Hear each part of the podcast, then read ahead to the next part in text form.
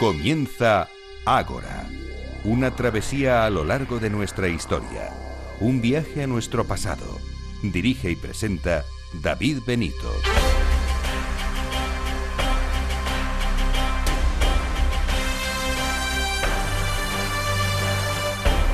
Muy buenas noches y bienvenidos a Ágora, la cita de Capital Radio con la historia.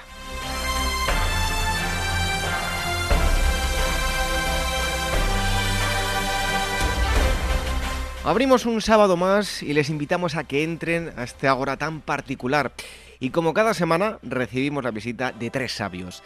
El primero de ellos tiene un perfil polivalente, político, jurista, escritor y actor. Se trata de Mario Garcés. Nos va a acercar pasajes de la historia de España un tanto desconocidos y una forma de, narrarlos también peculiar, cargado de, de ironía y sarcasmo. En segundo lugar, hablamos de uno de los grandes hitos de la historia, concretamente de la historia antigua digamos que el final del Imperio Romano, del primer Imperio Romano, esa primera parte, pero al mismo tiempo el inicio de la segunda parte de Roma, la batalla de Adrianópolis.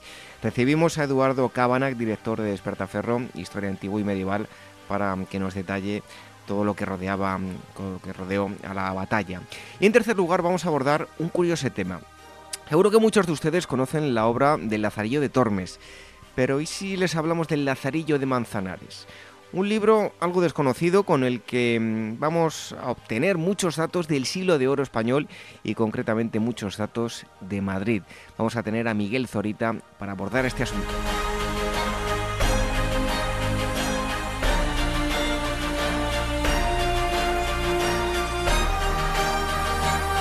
Les agradecemos a todos ustedes que nos dejan comentarios y valoraciones en todas las plataformas de podcast, en iVoox, en iTunes, en eh, Spreaker.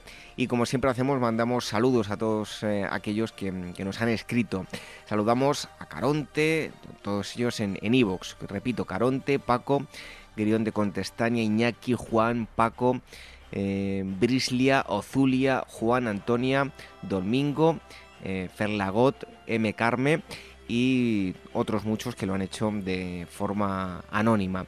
Gracias por las valoraciones que nos eh, hacen en, iTunes y les animamos a que nos dejen más eh, mensajes. Eh, también en Spreaker a todos aquellos que nos dejan mensajes. Si quieren contactar con nosotros lo pueden hacer a través del email contacto arroba agorahistoria.com y agora arroba capitalradio.es las redes sociales, el Twitter arroba agorahistoria, facebook.com barra agorahistoria programa y telegram.me barra agorahistoria radio. Como cada semana en los controles Néstor Betancor y en la selección musical Daniel Núñez. Reciba los saludos de David Benito. Comenzamos.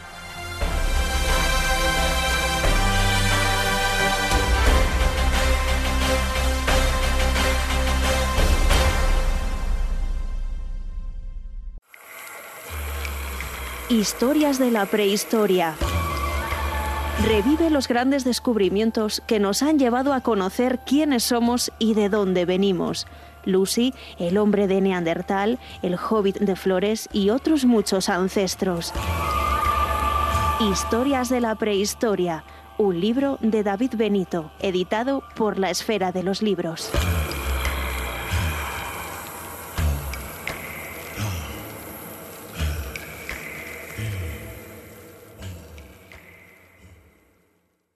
Esto te estás perdiendo si no escuchas a Luis Vicente Muñoz en Capital, La Bolsa y la Vida. Yo creo que la subida no va a ser inminente, con lo cual se puede eh, reproducir un cierto desparejamiento que puede pues, ser un riesgo añadido. No tiene solución fácil encima de la mesa Mario Draghi en estos momentos. No te confundas. Capital, La Bolsa y la Vida con Luis Vicente Muñoz, el original.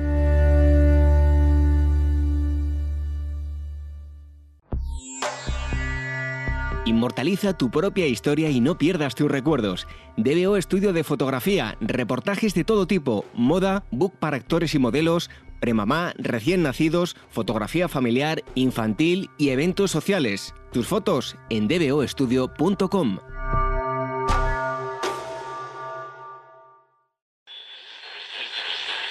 Una tarde cualquiera en Capital Radio con Gerardo Ortega.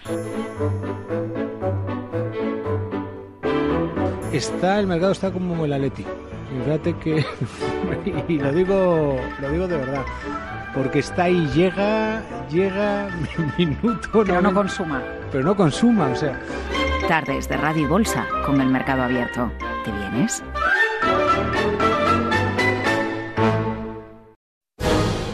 Primera entre las ciudades, hogar de los dioses, de oro es Roma.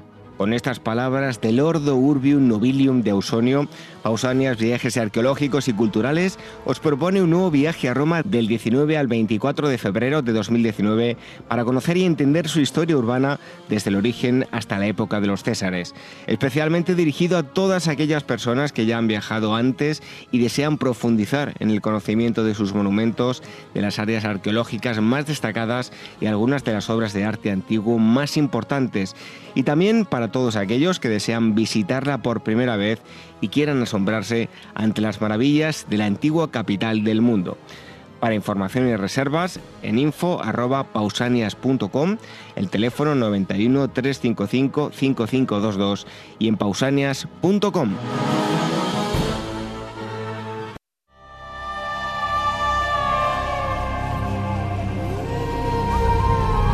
Ágora, historia en estado puro.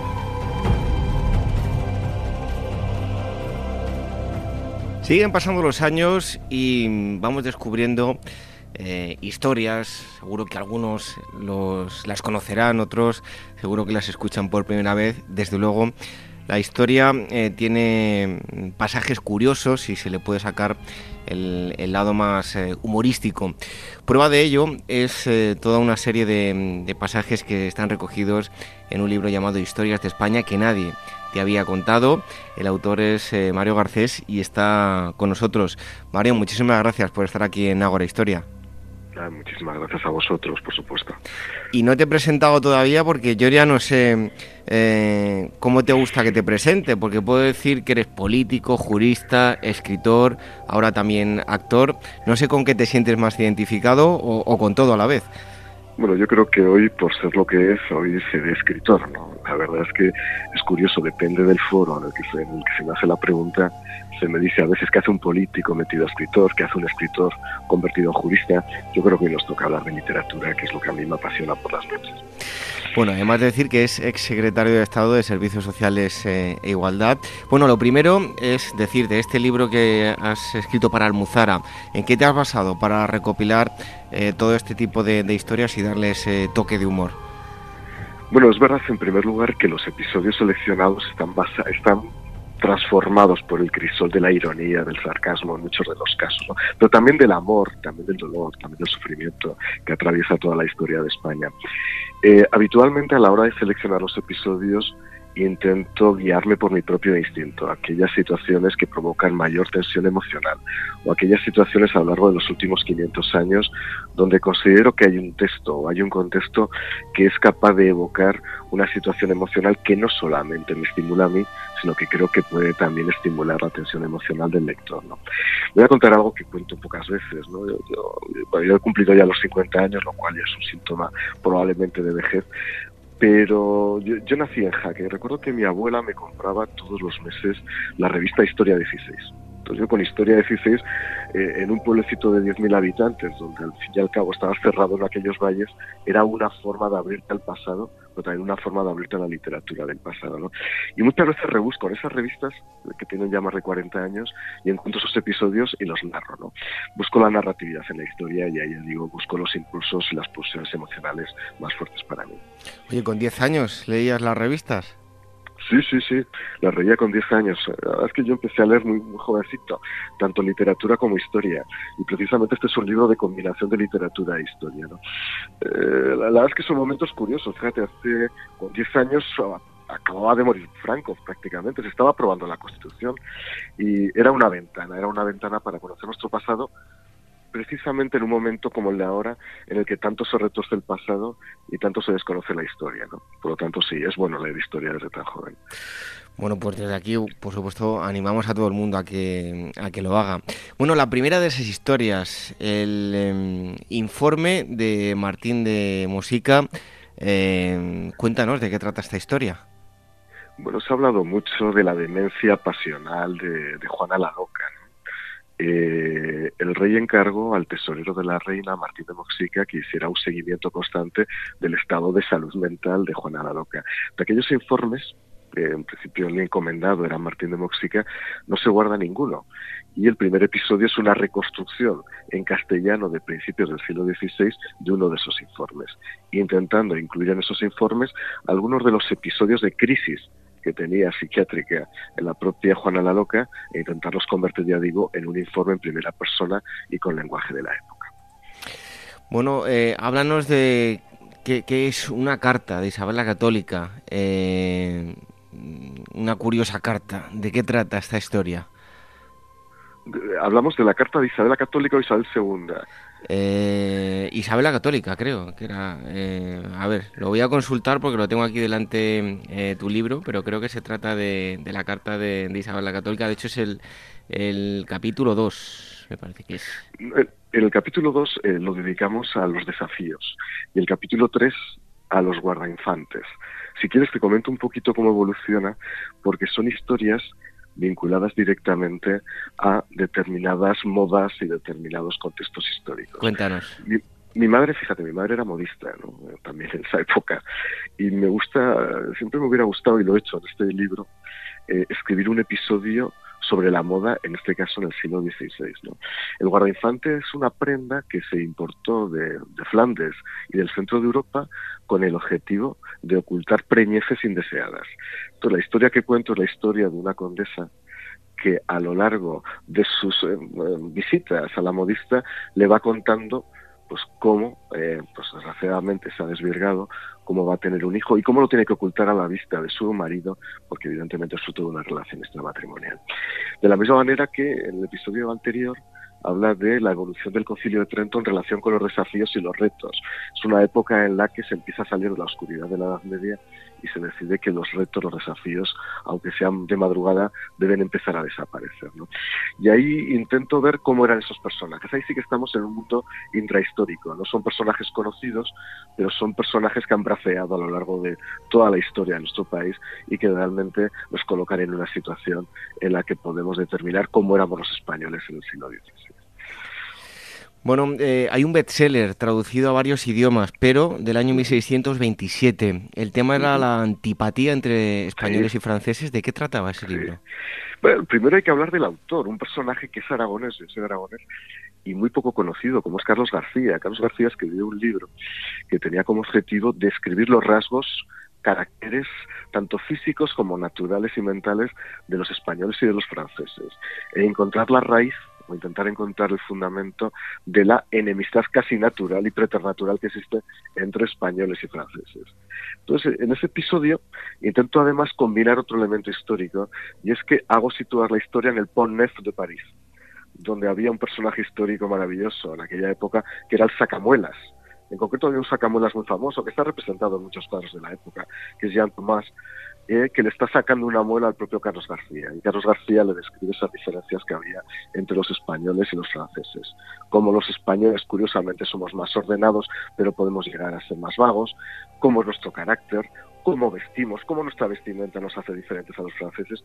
Y en eso seguramente habría que hacer una antipatía del siglo XXI también. Bueno, hay, hay, un personaje que hoy en día, desde luego que no tendría cabida por los sensibilizados que estamos con, con el tema de, la igualdad. Me refiero al, al padre Jerónimo Feijó, eh, machista empedernido, incluso más que machista, eh, misógino, ¿verdad? Sí, así es, así es. Fíjate, yo como he sido secretario de Estado de Igualdad, muchos de los episodios los dedico al tema de la igualdad, ¿no? Es verdad, eh, ha habido personajes a lo largo de la historia que lo que han hecho es consolidar cierto también discurso basado en el derecho natural o la situación natural de la propia diferencia en la capacidad entre hombres y mujeres, pero esta es una historia que es el reverso precisamente de esa consolidación del modelo de desigualdad. Es una mujer que acude al notario tres veces a lo largo del año y es una historia que no voy a contar, no la voy a desvelar completamente, de redención, de liberación, de alguna manera de ruptura con su marido. Una historia del siglo XVIII, principios del XVIII, pero yo creo que viene muy bien de alguna manera para ver cómo ya las mujeres comienzan a reclamar de una manera lógicamente muy anticipatoria lo que es esa igualdad natural que existe entre hombres y mujeres. Oye, mm, tú como nos has contado, eh, pues eh, comenzaste muy pequeño, con 10 años, a leer unas revistas que, bueno, que, mm, que son bastante densas para un niño de, 10 años, desde luego, eh, revistas de historia. Hoy en día, que mm, nos encontramos un perfil de gente a la que le gusta la historia desde muy chiquititos, pero también gente que, la llega a odiar. ¿Crees que en los colegios y los institutos podríamos eh, servirnos de todo este tipo de historias dándole un poquito de humor, eh, bueno, para, para, intentar acercarles la historia a, los más jóvenes de una forma un poco más agradable? Sin duda, sin duda. Vamos a ver, en aquella época, en los años 70 o incluso a principios de los 80, teníamos pocos vehículos de entrada para conocer la historia. Eh, una televisión que era única, que era monocrática, y luego lo que teníamos era la revista de historia. Pero es verdad que ahora existen muchos más instrumentos, ¿no? Y luego también hay que cambiar la pedagogía, las formas han cambiado, la forma de entender la realidad ha cambiado. Creo que el humor siempre es un disolvente, un disolvente intelectual y un disolvente para el entretenimiento y para el conocimiento. ¿no? Por eso muchos de los episodios que yo escribo están hechos bajo el sentido del humor. Me hace mucha gracia, pues ya hablaremos ahora, de uno de los episodios que más éxito está teniendo, es el del sexo de Fernando VII. Eh, yo tengo la experiencia en algunos medios de comunicación que son buenos amigos que me dicen, mira Mario, cuando nos cae las audiencias metemos sexo deporte. Pues yo he estado por meter un episodio también de sexo porque veo que al final tiene muchísimo valor. ¿no? Pero hay que hacerlo de una manera inteligente y sutil y audaz, porque si no es verdad que no tenemos el reclamo necesario para que los jóvenes estén estimulados con la historia. Bueno, pues ahora hablaremos de ello. Antes una historia eh, y precisamente del, del humor. Yo cuando era pequeño recuerdo esas películas Em, hoy en día serían bromas un poco pesadas, pero bueno, hay que ponerse en el contexto de la época, de em, las películas dirigidas por Summers, de Todo el mundo es bueno, y seguro que muchos recuerdan eh, eh, esa broma donde se hacía desfilar a, los españoles diciendo Gibraltar, español. Exacto. Pues eh, esto me sirve para preguntarte por Moonlight Battle, un pasaje más de la lucha por Gibraltar, ¿no? ¿Qué ocurrió?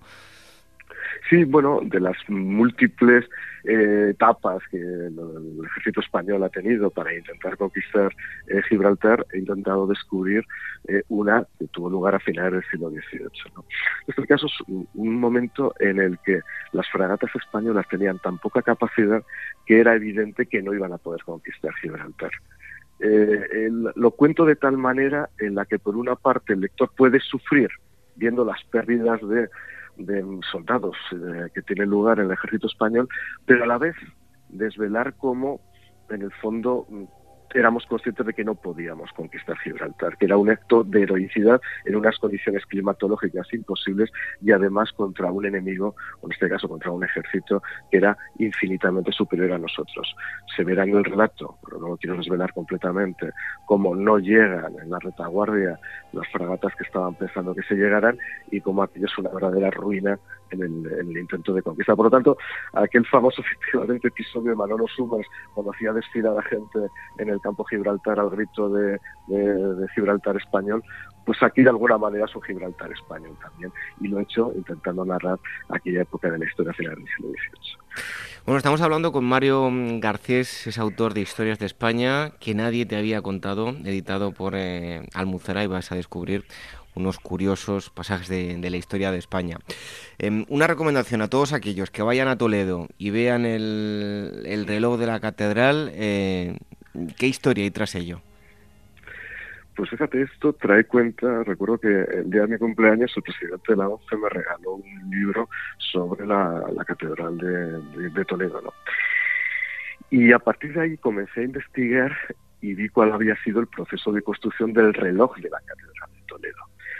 Detrás de la construcción, la fabricación y posterior instalación del reloj de Toledo había una enemistad cerval absoluta entre dos grandes relojeros de la época.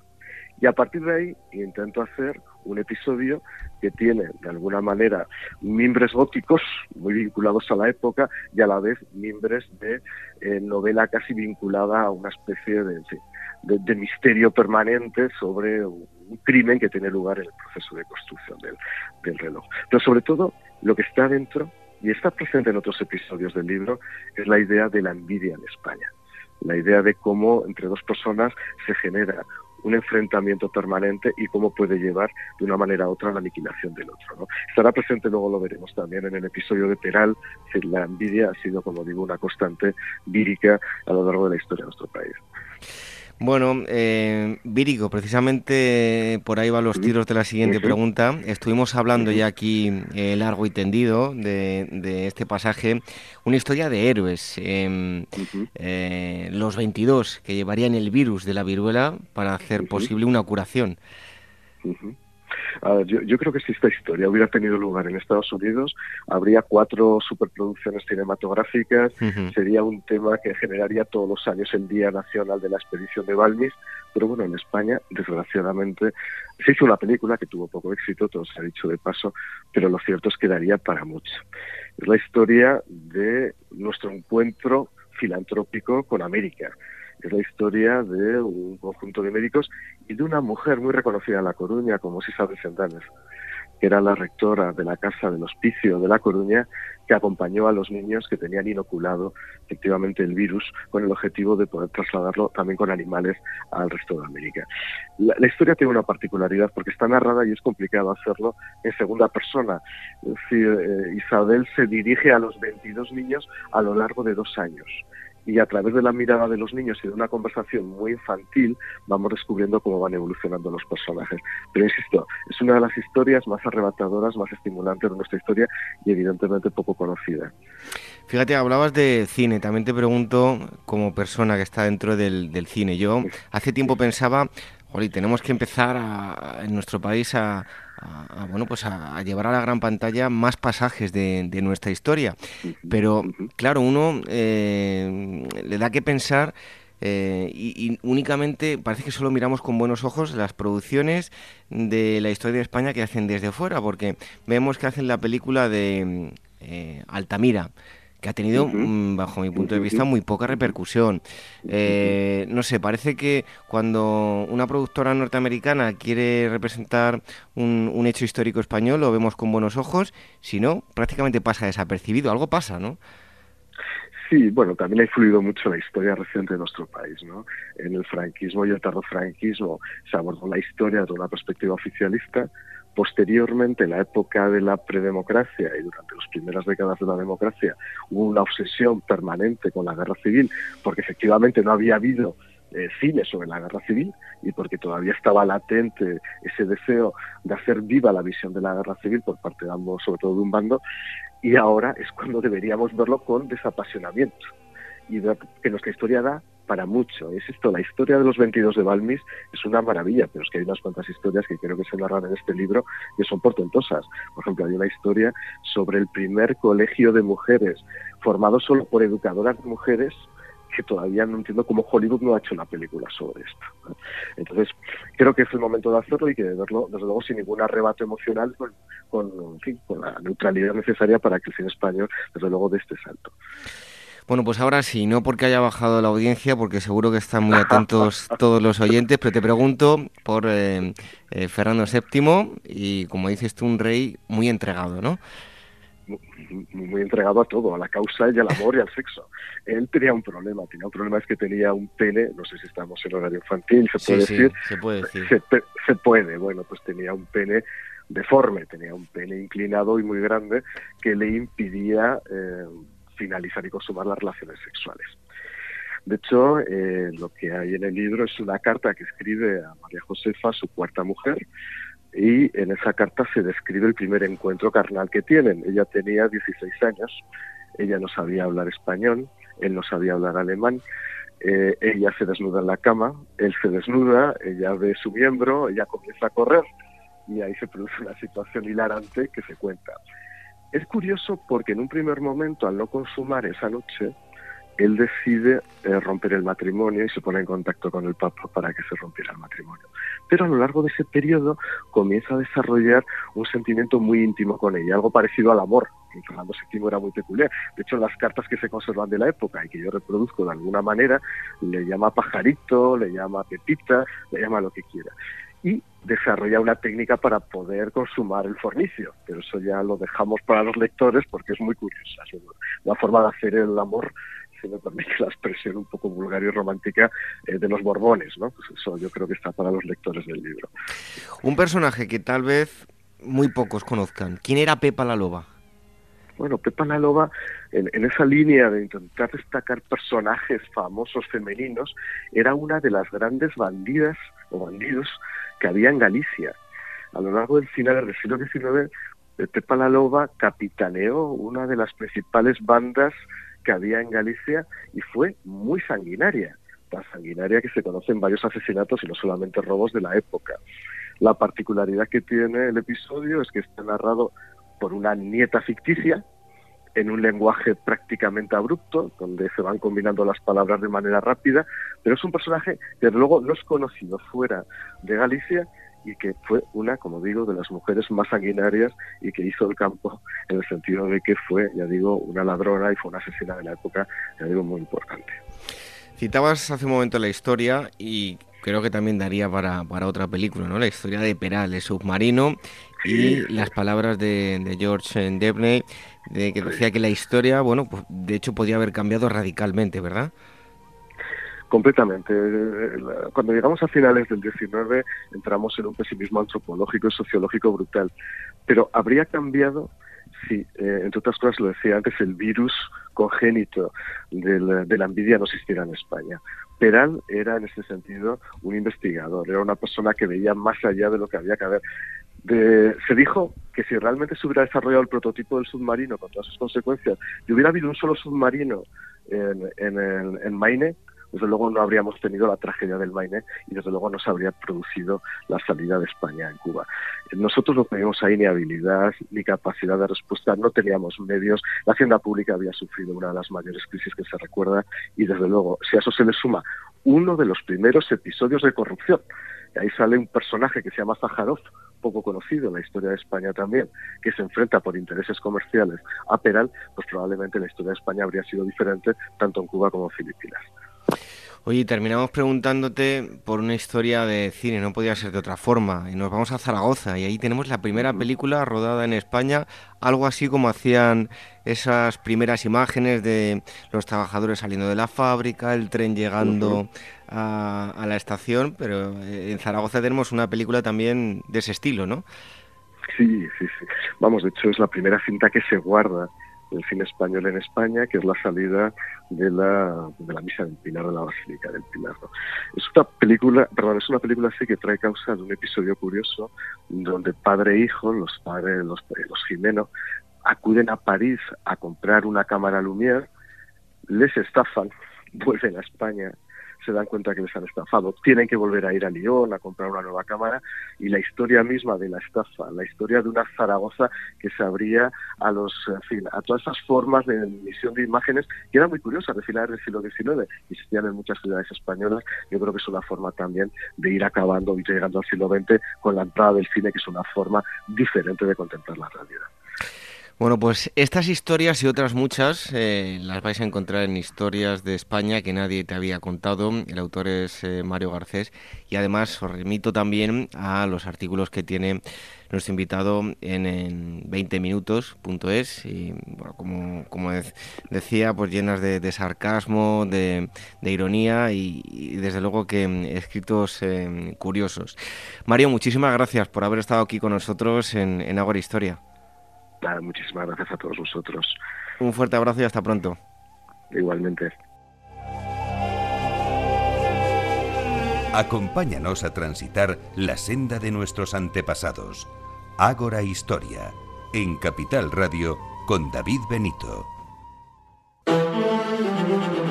Este mes Despertaferro Arqueología e Historia dedica su nuevo número a los etruscos, una civilización del occidente mediterráneo que llegó a eclipsar la influencia de las colonias griegas en Italia y que rivalizó en esplendor con la naciente Roma. Descubre cómo este enigmático pueblo dominó los mares y los oscuros caminos hacia la vida de ultratumba. Despertaferro Arqueología e Historia, Los Etruscos, a la venta en librerías, kioscos, tiendas especializadas y despertaferro-ediciones.com.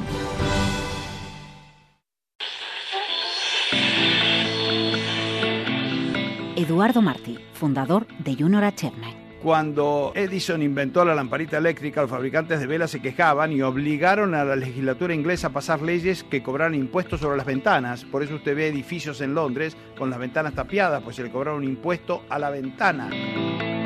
Capital Radio. Te escuchamos.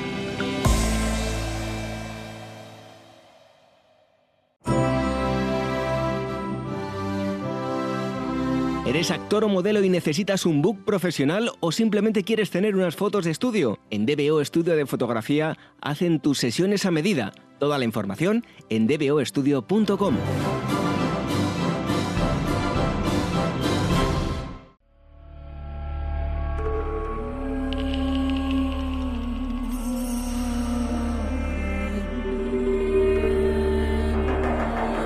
Ágora, historia en estado puro.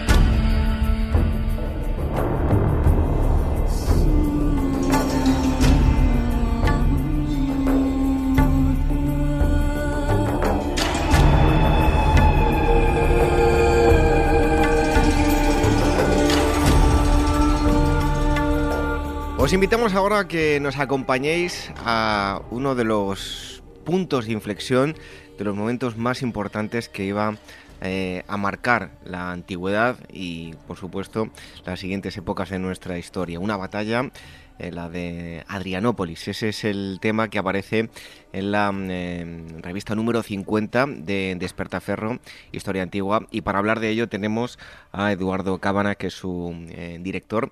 Eduardo, muchísimas gracias por estar un día más aquí con nosotros en, en Ágora Historia. Hola David, un placer.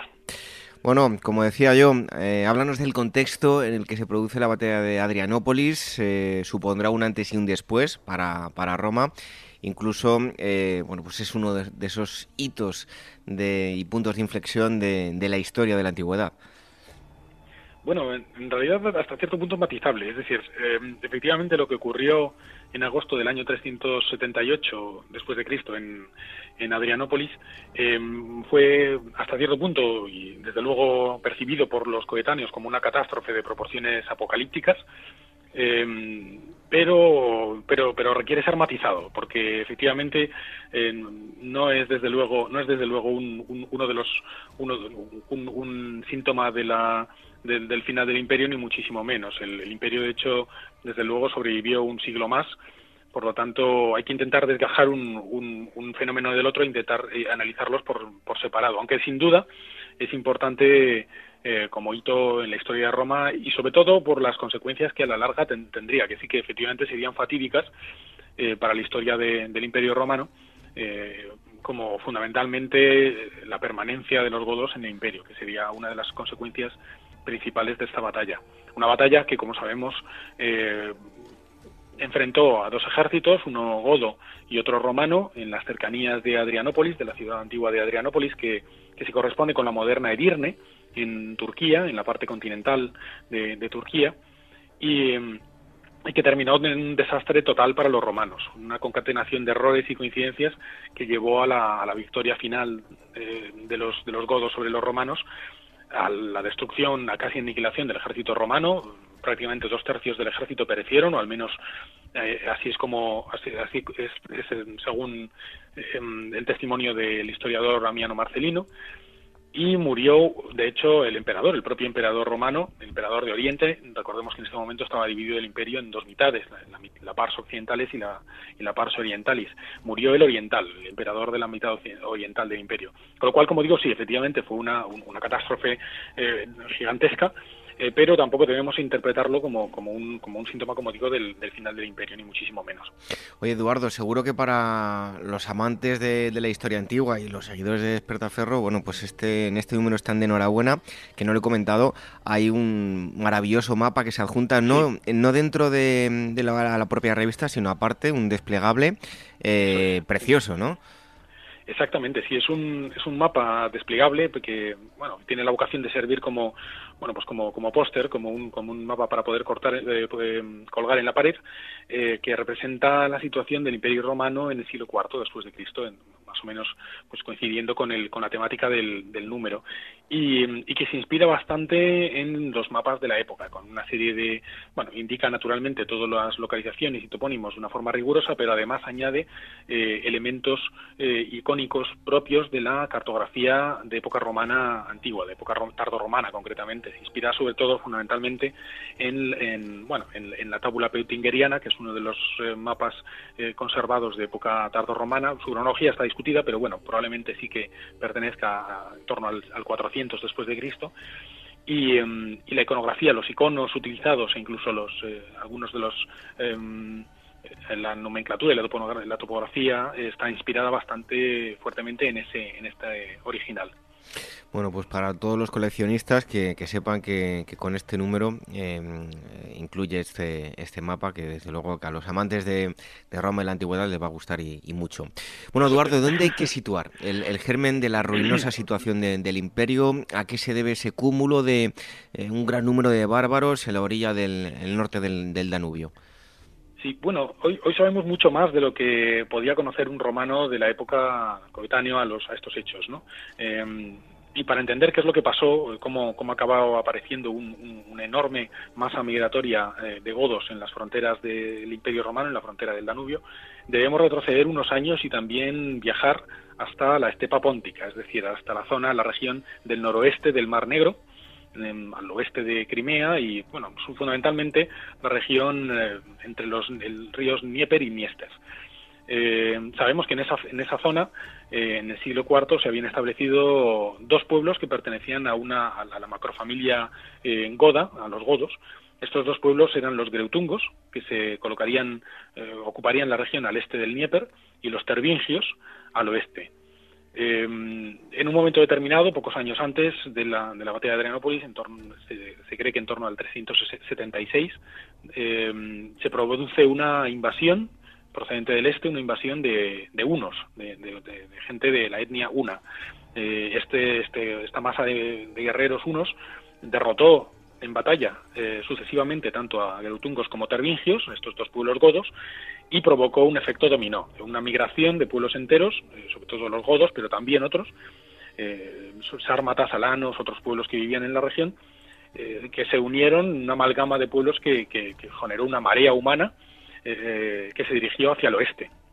Los unos eh, les habían atacado desde el este y, por tanto buscaron la salida, la, la, huida en el oeste, que además no recordemos, eh, es decir, en dirección al, Danubio, fundamentalmente, al, al, oeste y al suroeste, en dirección a la frontera del imperio. Recordemos además que estos pueblos, fundamentalmente los godos, tenían, habían tenido y habían gozado de relaciones comerciales con el Imperio Romano durante bastante tiempo y por tanto estaban habituados y sabían perfectamente de la existencia del Imperio Romano. De hecho, había habido también enfrentamientos en época anterior. Un emperador Decio había muerto en batalla en el siglo III enfrentándose a los godos.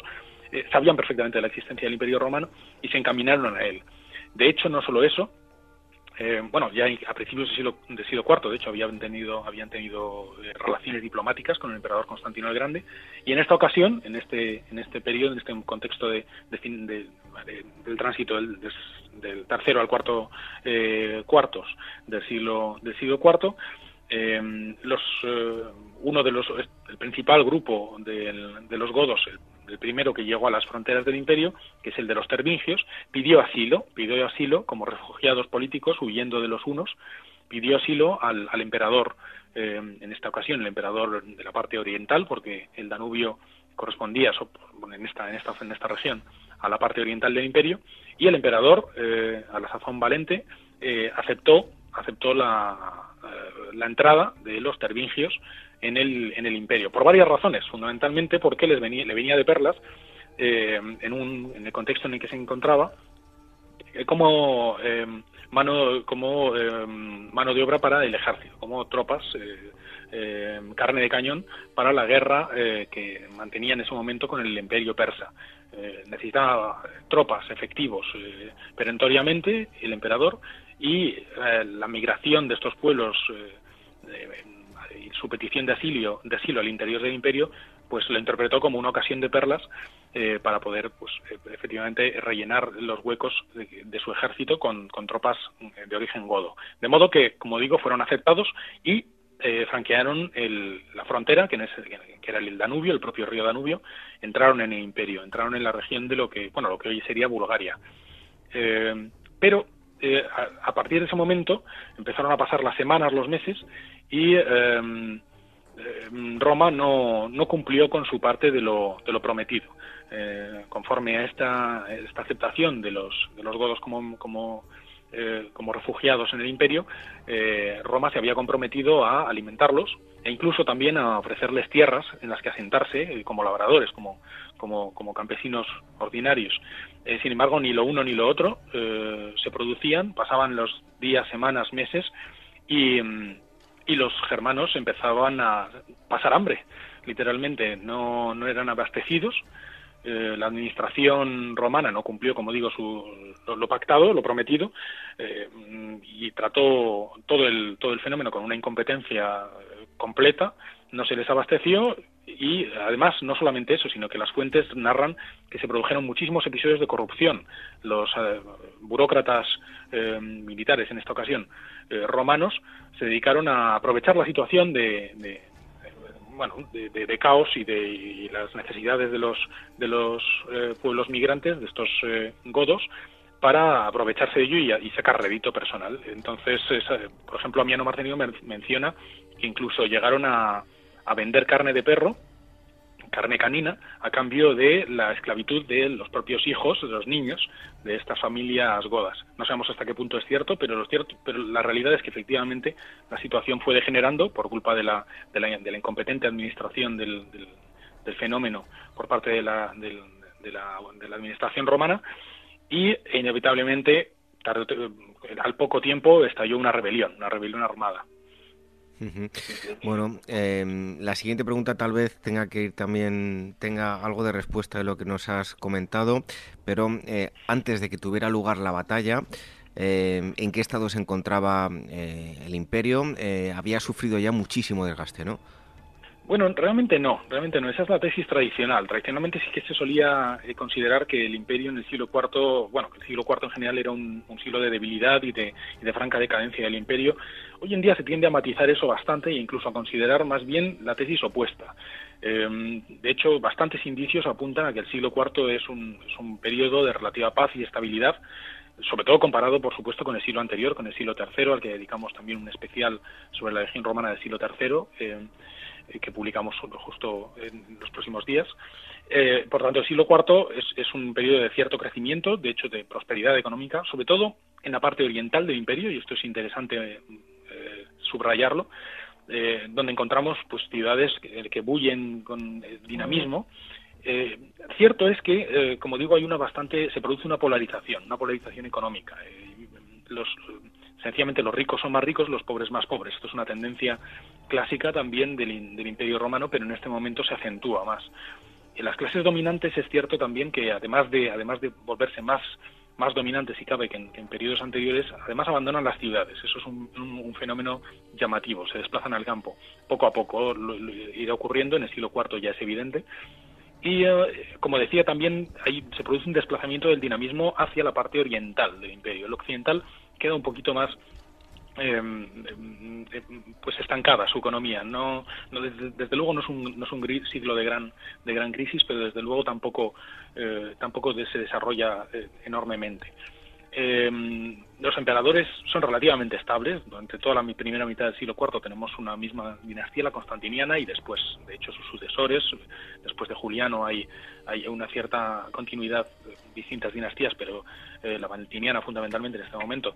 Pero vamos, que son emperadores que tienen una estabilidad relativa política. No hay usurpaciones, pero no es como, por ejemplo, en, en momentos anteriores en el siglo III o posteriores también en el siglo V, que será infinitamente peor. Y efectivamente hay algunas guerras civiles, usurpaciones, pero son escasas comparablemente. Eh, sí, es cierto que hay, eh, eso sí, nos encontramos en un contexto de mayor amenaza externa, eso es evidente. Aparte de la presencia de los godos, que ya venía apuntándose desde el siglo III, como decía antes, en época de Decio, eh, descalabran al, Imperio Romano.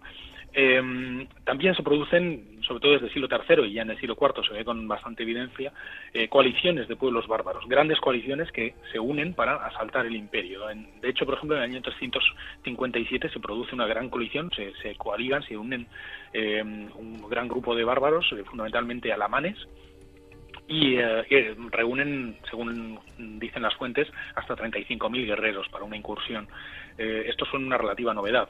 Eh, aún así, en términos generales, eh, no se puede decir en absoluto que el imperio estuviera debilitado en vísperas de, Adrianópolis. Paradójicamente, más la parte occidental que la oriental, curiosamente, aunque, como sabemos, la batalla de Adrianópolis ataca a la parte oriental del imperio, que es paradójicamente la más, la más eh, firme y sólida en este momento. Aunque, eh, como sabemos, eh, las consecuencias de Adrianópolis afectarán más a la parte occidental, a la parte más atlántica del imperio, que, a la, que a la oriental. Por tanto, esa es la, una de las paradojas de, de Adrianópolis. Em, Eduardo, más allá de, la Limes había pues toda una serie de pueblos que eh, de los que los has citado ya, em, los que eran conocidos por los latinos, por los romanos como los Keltoi. Entre ellos podemos hablar de los godos. ¿Qué define a este pueblo?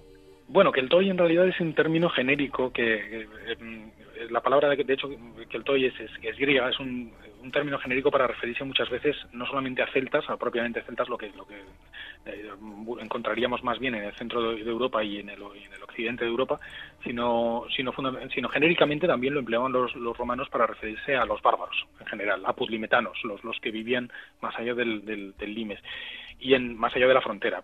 Eh, por tanto, y en el caso concreto de los godos, eh, entrarían ocasionalmente quizás bajo, la, bajo ese, ese término, pero más a menudo probablemente mm, serían denominados escitas. No es cierto, no es, una, no, es, no es, un término correcto, pero es una generalización que utilizarían los, los romanos. Pero bueno, independientemente de la terminología más o menos correcta que utilizaran los romanos, más o menos arcaizante que utilizaran los romanos, lo que, lo que sí que se puede documentar arqueológicamente y lo que sabemos hoy en día con claridad es que efectivamente, como decíamos antes, los godos, el pueblo godo, ocupaba en este momento, en el siglo IV, la, la estepa póntica, eh, fundamentalmente, eh, bueno, una región correspondiente a lo que hoy es Ucrania, fundamentalmente, también parte de Moldavia, incluso, bueno, la, Moldavia completa, diría yo, más bien, y, una parte, la parte más oriental de Rumanía, eh, desde Kiev hasta el Danubio, ocupando las cuencas del Dnieper y Dniester, fundamentalmente. Eh, esto arqueológicamente, por cierto, se corresponde con una cultura, eh, la cultura llamada Cherniahov, Cherniahov, de la que hablamos en el número, eh, que en realidad no es sino la fusión de varias tradiciones, no solamente la goda, sino también la romana, por ejemplo, porque como decía, está, tienen mucho contacto comercial, e incluso, y esto es importante marcarlo, también pueblos que vivían con anterioridad en la región, con anterioridad a la llegada de los godos, que son pueblos de origen iranio, eh, los godos sabemos con seguridad que eran el pueblo hegemónico en la región, pero como digo, no el único. Estos pueblos iranios eran fundamentalmente sármatas y alanos, preexistentes a la presencia, presencia goda, eh, muchos de los cuales, por cierto, acompañaron a los godos en la inmigración final al imperio y tendrán, de hecho, una influencia muy importante en ella, en la propia batalla también. Eh, sabemos que los godos, en general, eh, como decía, eh, comerciaban con Roma, estaban muy vinculados también a, la llamada ruta del ámbar, una ruta comercial que comerciaba precisamente pues con ese material, con el ámbar, y que llegaba al Imperio Romano. también precisamente en la ruta del ámbar está, y muy semejante en términos culturales, es la cultura de Chernahov a otras culturas más septentrionales como la de Bielbark, que encontramos en, la, región de Polonia, también, perteneciente a esta ruta del ámbar. Y bueno, y por último también quizás podemos, podemos mencionar el hecho de que, de que los godos estaban bastante desarrollados políticamente. Sabemos poco de ellos, pero sí que sabemos, por ejemplo, que, contaban con algunas instituciones eh, sólidas. Eh, diferenciales, diferenciadas, por ejemplo, en el caso de los greutungos y tervingios, no eran iguales. Por ejemplo, los greutungos sabemos que estaban liderados por un rey, eh, mientras que los tervingios por un iudex, que se traduce en latín por un juez.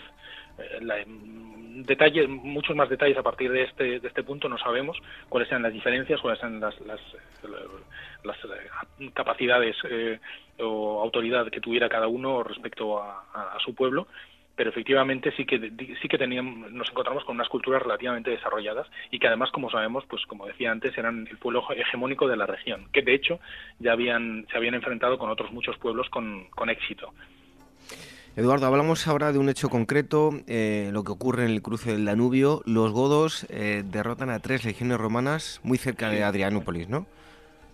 Eh, sí, bueno, como decía antes, el, desabastecimiento gravísimo de la población migratoria una vez entrada en la región de, Bulgaria, de la moderna Bulgaria, Mesia fundamentalmente en la antigüedad, Mesia y Tracia, eh, este desabastecimiento provocó hambruna, lógicamente, y la hambruna, a su vez, pues una escalada de tensión que condujo finalmente a la rebelión armada de, este pueblo godo, de este pueblo refugiado. Em, además, aprovechando el, caos de la, del reinante en el, lugar, eh, otras nuevas oleadas de bárbaros aprovecharon este caos para saltar, para franquear el, la frontera del Danubio y, em, y a entrar, por tanto, y unirse a este a este gran grupo de, de, germanos, de bárbaros, de bárbaros, perdón. Em, entre todos ellos formaron un ejército poderoso y, y, comenzaron a saquear directamente la región, como decía, pues Mesia y Tracia, fundamentalmente Bulgaria y, parte de Turquía.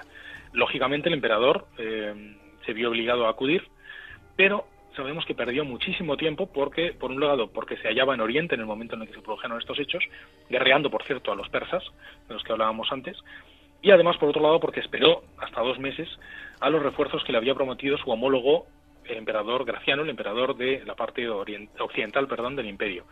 Eh, estos refuerzos nunca llegaron, pero le hicieron perder al emperador Valente un, tiempo que era eh, preciosísimo y dio la oportunidad al líder del, pueblo godo, a Fritigerno, eh, para concentrar a todas sus tropas eh, en vísperas de la batalla. Esta batalla se produjo finalmente en agosto del año 78, 378, eh, cuando se hallaron en las cercanías de la, mencionada ciudad, Adrianópolis, los dos ejércitos. Los godos sabemos que se habían emplazado sobre una colina, en la cima de una colina, y habían dispuesto los carros con los que viajaban eh, carros, eh, carromatos de, dos o de cuatro ruedas, los habían eh, dispuesto formando un enorme círculo que servía a modo de una suerte de fortaleza ambulante. un enorme círculo en torno a la cima de la montaña. las mujeres y los niños se refugiarían en el interior de este, de este círculo de carros, o carrago, según el término clásico, mientras que los guerreros se dispondrían en, formación de combate fuera, al exterior. Eh, bien, Valente, eh, el emperador eh, romano, trató de negociar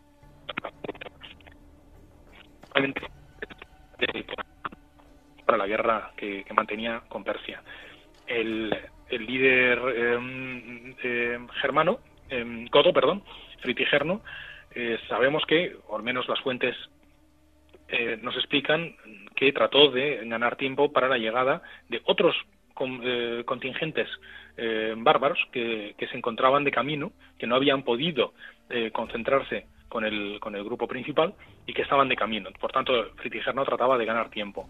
De modo que tras varias horas de negociaciones, eh, alargadas precisamente por Fritigerno de forma voluntaria, bajo el duro sol de agosto, por cierto, todos los guerreros podemos imaginarnos la situación con las cotas de malla, cascos, quien los tuviera, etcétera, aguantando horas bajo el sol, eh, según nos narran las fuentes, con escasez de, bebida y de alimentos. En un momento determinado, las tropas romanas perdieron la paciencia y eh, la caballería del flanco izquierdo romano, desoyendo las órdenes, es decir, sin esperar, mejor dicho, a las, órdenes de su emperador, cargó directamente contra, contra los enemigos, provocando un desorden monumental, en el, más en el ejército romano que en el, que en el ajeno, que en el contrario.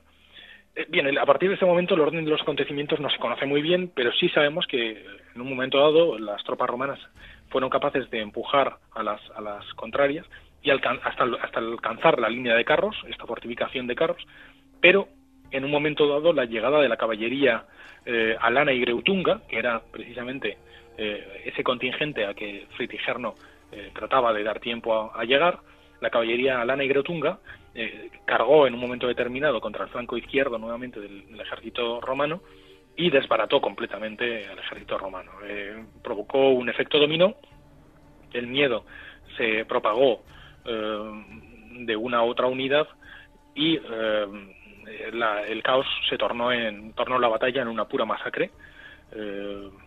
los contingentes romanos comenzaron a huir a la desbandada a medida que eran perseguidos por, por, los, por los godos, alanos y greutungos.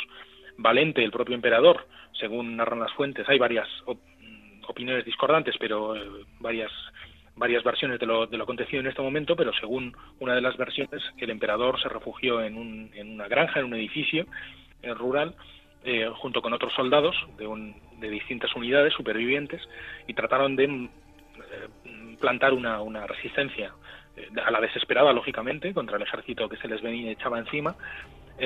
los godos, sin embargo, ignorantes de que el emperador se encontraba en el interior de esa vivienda, prendieron fuego a la vivienda y eh, acabaron así con la, con la vida del emperador. Y así terminó la, la, batalla de Adrianópolis, de una forma tan, tan dramática. Em, Eduardo, eh, ¿cuáles eran las capacidades guerreras de los godos? Eh, ¿Su victoria se debe al desgaste de los romanos o a que ellos tenían un gran potencial guerrero? Bueno, eh, más bien a una concatenación de circunstancias. Eh, recordemos, para empezar, que eh, hablar de capacidades guerreras de los godos, recordemos que no son, no son solamente los godos los que participan en la batalla, aunque sí principalmente, pero eh, también tenemos que, tenemos que tener en cuenta los armatas y, y, alanos, que también participaron en, la batalla, y cada uno con sus virtudes militares. Por ejemplo, los godos sabemos que tenían una infantería muy potente y además bastante bien organizada, mientras que, por ejemplo, los sármatas y los alanos se dotaban fundamentalmente de caballería, como, como pueblos que eran esteparios de la región de la estepa póntica. Eh, la tradición en esa región era fundamentalmente la de combate a caballo, al estilo de los unos también, muy semejante, con dos variantes, eso sí, eh, tenían la variante más propia típica del mundo del mundo eh, em, estepario, que es la de arqueros a caballo, al estilo igual que los que harían los unos, y la segunda variante sería la de la caballería pesada, armada eh, al estilo de lo que serían los clibanarios romanos eh, o los catafracti, término, término griego. Eh, caballería pesadamente armada, con armaduras, con, a menudo con cascos, e incluso a veces armadura equina, con, con, bardas para los caballos, protegiendo, protegiendo los, el, cuerpo del caballo con, con armadura, como digo. Eh, este, este, segundo modelo sería también típico de la, de la región y es más por inspiración irania en este caso que, que de la propia estepa. Los ármatas, por ejemplo, serían grandes guerreros de, empleando este, este modelo de caballería pesada. Ambos, ambas, variantes de caballería, como digo, arqueros a caballo o caballería pesada, contribuyeron enormemente, en gran medida, a la victoria, como hemos dicho, en, sobre todo en el momento final, con la carga final sobre el flanco izquierdo romano, que fue lo que definitivamente desbarató el ejército romano. Eh, sabemos también que las tácticas y disciplina eran, debían, de debían de mantenerse eh, a rajatabla en el, en, el, en el caso fundamentalmente Godo, porque eh, Amiano describe maniobras eh, bastante complejas que desarrollaron en orden, manteniendo el orden. También eh, describe el empleo de señales, señalizaciones de la oficialidad a la tropa por medio de trompetas, de lo que litus, liti, si hablamos en plural, que serían litui, perdón, que serían sería una especie de tubas de tubos de metal eh, que harían las veces de trompetas eh, para, para, como digo para señalizar las órdenes para eh, de, la oficialidad de la tropa y por tanto pues obviamente eso es un indicio de la complejidad militar de, de, los pueblos de estos pueblos godos. De hecho entre otras cosas podemos podemos eh, contrastar la mayor disciplina de los godos frente a los romanos en la misma batalla, porque si, como decíamos antes, eh, la caballería romana, desoyendo las órdenes de sus generales y del emperador, cargó contra, contra el enemigo, en, este, en el caso contrario, en el caso godo, mantuvieron, a lo largo de toda la batalla, mantuvieron la disciplina de forma recia y sólida, sin ningún, sin ningún momento de, dejarse de, llevar por el, por el, por el pavor ni por, ni por la pasión. Por tanto, parece que curiosamente y paradójicamente en disciplina, en este, en este caso puntual, superaban los godos a los romanos. Eh, el punto flaco de, los, de, estos pueblos era desde luego la poliorcética. Después de la batalla de Adrianópolis intentaron tomar varias poblaciones, Adrianópolis y otras, y fracasaron estrepitosamente en prácticamente todas las ocasiones. Eh, no estaban dotados para la, para la guerra de asedio, para la poliorcética. Em, Eduardo, ¿Cuáles son las claves? Cítanoslas eh, muy brevemente, casi casi esquemáticamente, para entender eh, lo que sucedió en Adrianópolis. Ah, pues sí. Bueno, muy brevemente podemos podemos decir que, aunque esto es discutible naturalmente, pero principalmente em, lo que ocurrió en Adrianópolis y lo que condujo al desastre de Adrianópolis fue una sucesión de errores fatales por parte de Roma, más que más que una genialidad de, los pueblos migrantes. Eh, una mala, eh, pésima gestión de la crisis migratoria. Eh, en primer lugar, como hemos mencionado, el maltrato romano a los, refugiados, que fue palmario, hasta el punto de provocar su rebelión. Esto fue un un fallo terrible. Eh, tan solo tendrían que haber repartido tierras y reclutar estas tropas en el ejército, haberlos alimentado en el, en el, interim mientras, mientras procedían a, llevar a cabo este, este proceso y no lo hicieron, no, no fueron capaces de, gestionarlo. Eh, por otro lado, sí que efectivamente la astucia del líder godo, Fritigerno, que claramente superó a Valente en varias ocasiones. Eh, los dos meses, por ejemplo, que Valente perdió esperando la ayuda de su homólogo Graciano, de su homólogo el emperador de Occidente, fueron un, obviamente eh, un, error y le hizo perder tiempo, además, Fritigerno a, Valente, horas antes eh, de la batalla, eh, le hizo perder ese tiempo, un tiempo que perjudicaba a los romanos que estaban de pie esperando mientras pasaban penurias, sed y calor. recordemos también que los germanos habían, habían encendido hogueras en torno al ejército romano para, para ahumarlos y hacer pues, eh, incomodar su, su, presencia en el lugar. Y este tiempo, esta pérdida de tiempo, además beneficiaba a los godos, pues les hacía ganar el tiempo necesario para la llegada de la caballería, como mencionaba anteriormente. Por tanto, una sucesión, una sucesión de, de, errores por parte romana, fundamentalmente, y, y, de aciertos por parte de Goda, es quizás eh, lo que lo que pueda explicar esta tormenta perfecta que desembocó en, el gran en la gran catástrofe de, de Adrianopolis. Em, Eduardo, la xenofobia ha estado presente ahora, eh, en el pasado em, y en Roma, mm, también en cuanto a los godos, porque, bueno, de alguna forma se presentía que eran muy peligrosos, ¿verdad? Eh, claro, naturalmente, además lo demostraron claramente en esta batalla de Adrianópolis. Además, recordemos que, antes de la batalla se habían dedicado a saquear toda la región, eh, Mesia, Tracia, es decir, la Bulgaria y, y Turquía modernas, la parte continental de Turquía, eh, demostrando que efectivamente eran, eran peligrosos, naturalmente, eh, como pueblo armado eh, que, saqueaba la región impunemente. Eh, por tanto, la primera reacción de la intelectualidad romana en general y bueno de Roma en general ante la presencia de los godos fue lógicamente de pavor, de pavor extremo, lógico y comprensible. de hecho, las narraciones, las descripciones que hacen de ellos en este primer periodo eh, no pueden ser más peyorativas. Eh, llegan a incluso a, referirse a ellos como animales bípedos, eh, poco más que animales, pero desde luego no, no humanos. sin embargo, tras la batalla y tras toda una serie de negociaciones que se sucedieron entre las autoridades romanas y las autoridades godas, esta, esta, esta, percepción del godo como, como, bueno, pues como animal y además peligroso fue cambiando progresivamente y se fue produciendo una progresiva asimilación del, del, componente germano. Esto sería, esto tardaría desde luego una, cantidad de tiempo enorme. Tiempo después, por ejemplo, encontramos eh, generales como Stilicón que fueron ejecutados precisamente por su eh, por su mestizaje. Por, por Stilicón era, era, era hijo de un, de un, de un godo precisamente y de una, de una romana. Eh, por tanto, la, resistencia al godo, desde luego, fue, fue tensa a lo largo de todo este periodo, pero sí que es cierto que hay una progresiva asimilación, muy lenta, muy lenta, pero progresiva, eh, como respuesta, lógicamente, a la cohabitación constante con los godos, que se hizo algo, se volvió algo común y, diario. Además, un elemento que también ayudó bastante a la asimilación fue la cristianización temprana de todos estos. Eh, mm, prácticamente todos, por ejemplo, bueno, como sabemos, los, los, los tervingios y, eh, greutungos se cristianizan muy tempranamente. Em, lo que eso sí, eh, bajo, bajo la herejía arriana, o lo, lo, que, lo que se interpretaría como herejía, una de las variantes del cristianismo, eh, pero eh, efectivamente por lo menos eran cristianos, lo cual ayudó muchísimo a su asimilación dentro del imperio. Como digo, siempre progresiva y con, y con grandes dificultades.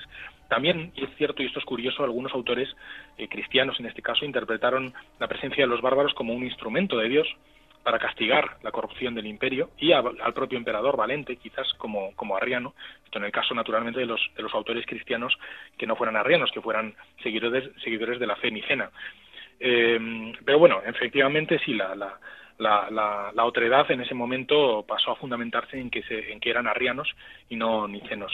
De modo que, eh, lógicamente, eh, la, la, de una situación de, completa hostilidad hacia los hacia los godos eh, vamos pasando con muchísima lentitud en, en las décadas posteriores a una situación de mayor asimilación pero pero lentamente naturalmente. Y ya para terminar Eduardo eh, cuéntanos cuáles fueron las consecuencias de Adrianópolis bueno, por un lado tenemos las inmediatas y, por otro lado las mediatas, ¿no? las, más, más a largo plazo.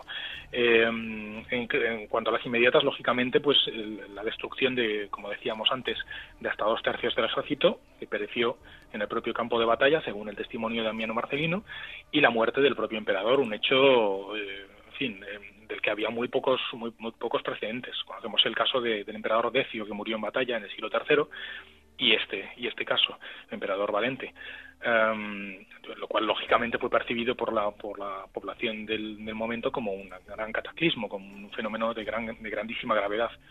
Em, fue sucedido, por cierto, eh, Valente por, por Teodosio, de origen hispano, como sabemos, eh, quizás de Coca, em, quien optó con el lógicamente y no tenía más alternativa por el pacto, por la por, por la la negociación con, con, estos godos que se hallaban en el interior del imperio, saqueando el imperio, la región de Bulgaria, y pactó con ellos en, pocos años más tarde, en el año 82, un foedus, un, un pacto de alianza, eh, por el que efectivamente brindaban tierras, tierras en las que asentarse a los godos, si bien con algunas limitaciones, por ejemplo, no se podían casar con ciudadanos eh, romanos, con personas que tuvieran la ciudadanía, no les concedió el conubium, como así se denominaba, y por el contrario, los godos, a su vez, eh, se comprometían a prestar ayuda militar al imperio.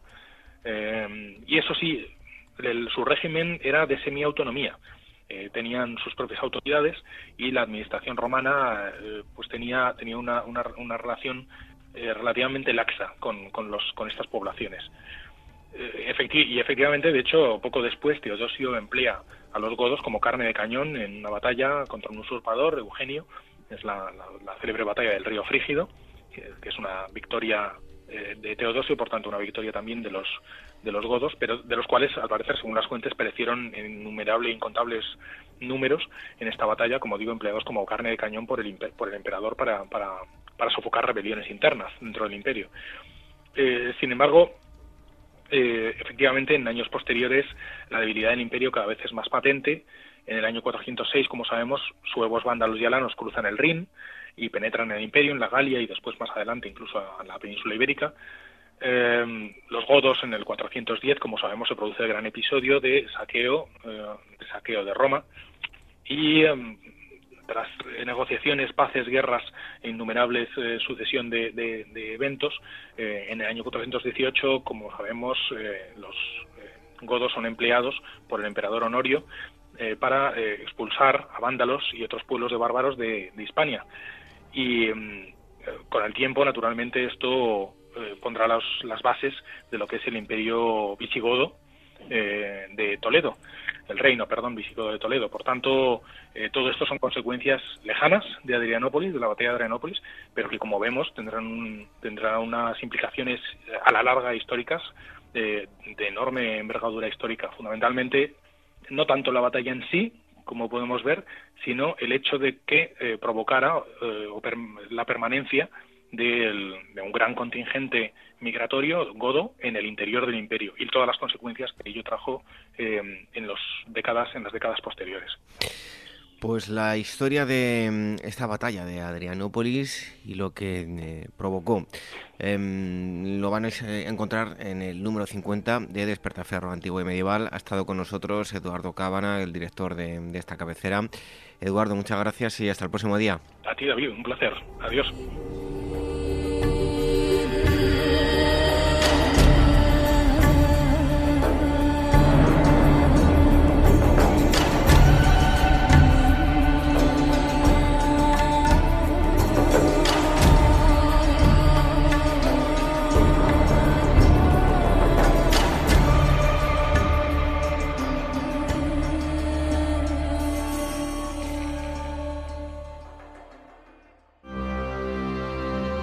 Despertaferro Historia Moderna llega este octubre con un número centrado en los sitios de Zaragoza durante la Guerra de Independencia.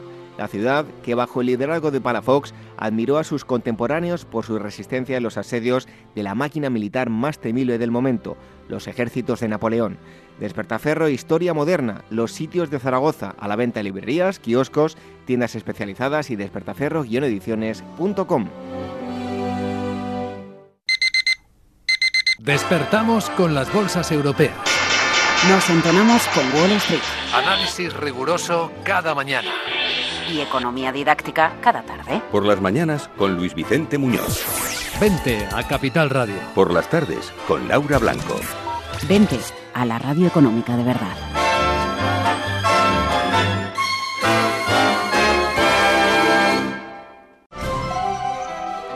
La llegada al mundo de un hijo o hija es algo único e irrepetible. Inmortaliza sus primeros días con fotografías y una estética muy cuidada. En DBO Estudio de Fotografía os harán un reportaje inolvidable, un tesoro para los padres y para los hijos. Toda la información en dboestudio.com.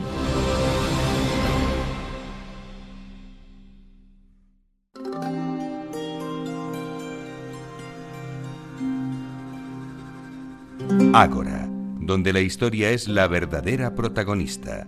En Capital Radio con David Benito.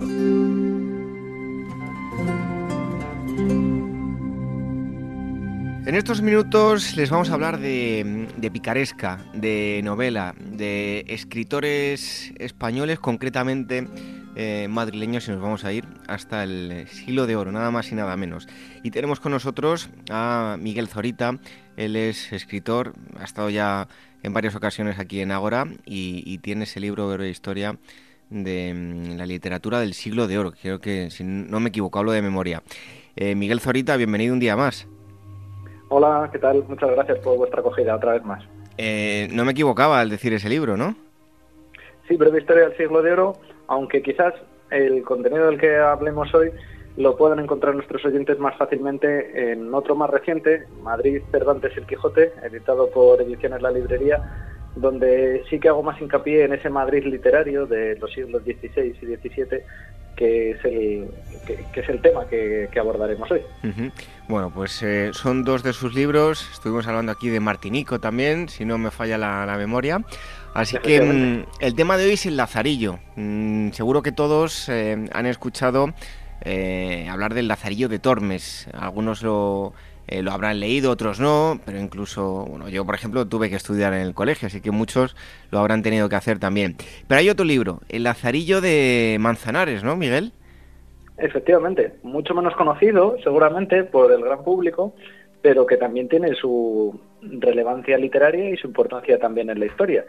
Como su propio nombre indica, no transcurre en Salamanca, pero sí que transcurre en la capital de España, en Madrid. Por eso precisamente se llama Lazarillo de Manzanares, como un guiño a, a ese, germen, digamos, de la literatura picaresca en España y que resulta a todas luces interesantísimo, pese a que es muy desconocido, ya digo, no habitualmente nadie o muy poca gente conoce que existe este libro de, de Lazarillo de Manzanares. Bueno, yo después de que me lo comentase sí que lo he buscado, incluso está en formato digital, eh, una edición libre a la que todo el mundo puede acceder a través de la librería Cervantes, este proyecto digital que, hay. Eh, pero bueno, ¿qué te puso en la pista de la existencia de este libro? Bueno, pues nada, precisamente indagando un poco sobre la historia de la ciudad de Madrid en ese siglo XVII, eh, algunos historiadores sí que lo mencionaban un poco de pasada, es verdad que no suelen, suele aparecer en notas marginales de los libros, pues a, a pie de página, alguna pequeña mención, y me resultó tan interesante que dije, bueno, tiene que haber algo más. Y efectivamente, como bien decías tú al principio, este libro ya está digitalizado a través del Instituto Cervantes, es accesible a todo el mundo, pero bueno, había una edición eh, que también está digitalizada del original en la Biblioteca Nacional de Madrid, donde se puede consultar este libro y bueno, disfrutarlo a muchísimos niveles porque tiene episodios divertidísimos, como todos estos libros de, de la picaresca, pero también detalles muy interesantes a nivel, a nivel sociológico que no aparecen en los libros oficiales, es decir, en estos libros sesudos de historia en el que se nos habla de tratados, de documentos reales, de aspectos un poco más políticos, digamos, siempre queda un poco al margen los aspectos más cotidianos, los aspectos más domésticos, que en este caso la, literatura picaresca nos los ofrece con una cantidad de detalles bárbaros y, a cuál más interesante, evidentemente. Bueno, que no lo he dicho, em, un artículo que habla sobre este asunto lo has publicado en una revista que trata sobre Madrid, ¿no? Efectivamente, Madrid Histórico, que es una revista que recomiendo a cualquier madrileño y, a quien no sea de Madrid también, porque evidentemente es una revista que aborda muchos temas de nuestra ciudad que están en conexión con otros tantos temas de historia y en este caso han tenido, bueno, pues eh, el detalle de publicarme este artículo en el que hablo, abordo este tema del, del libro del Lazarillo de Manzanares. Oye, Miguel, hay otras historias que han recibido también la influencia del Lazarillo de Tormes, pero el de Manzanares, eh, como decías tú, lo hemos olvidado. Hay otros que, que, podemos hablar, ¿no? Grandes éxitos de la literatura. Claro, por ejemplo, Oliver Twist de Charles Dickens está totalmente influenciado por el Lazarillo de Tormes, pero más cerca a, ese siglo XVI en el que surge el Lazarillo de Tormes está la vida del Buscón, por ejemplo, de, de Quevedo, o la Pícara Justina. Es decir, genera un eh, digamos que el, el Lazarillo de, Tormes inicia toda una corriente literaria que es la, novela picaresca, que lo veremos prácticamente hasta la actualidad, donde pues bueno, el, pícaro se tiene que buscar las artimañas para enfrentarse a las situaciones muchas veces injustas que él mismo está viviendo y cómo a la vez también él termina mm, creando situaciones poco convenientes también o muy injustas en el sentido de que finalmente se aprovecha y, termina teniendo el, género picaresco como unas connotaciones peyorativas, como un, pues eso, unos tintes negativos en el sentido de que ya no es una persona tan divertida como la que veríamos en esa época y precisamente el Lazarillo de, de Manzanares es justo en el momento en el que por ejemplo, si nos fijásemos en el Lazarillo de Manzanares, es una figura benévola, nos da hasta penilla un poco de todas las mm, maldades que le hacen sus diferentes amos. Sin embargo, en el buscón llamado Don Pablos de Quevedo, ahí ya estamos hablando de un pícaro con cierta maldad. En este caso, el Lazarillo Manzanares se encuentra justo en el punto intermedio, en el que no es ni tan malo ni tan bueno como para alabarle. De hecho, eh, tiene un episodio final en el que poco menos que se arrepiente de las cosas malas que ha hecho y digamos que pide perdón en ese sentido. Bueno, eh, por cierto, Madrid ha sido en innumerables ocasiones el, marco geográfico de la historia, ¿no? Sí, claro, desde luego. Hay mucha novela, ya no solamente histórica, la novela en general, que ha utilizado Madrid como, como marco narrativo para sus historias.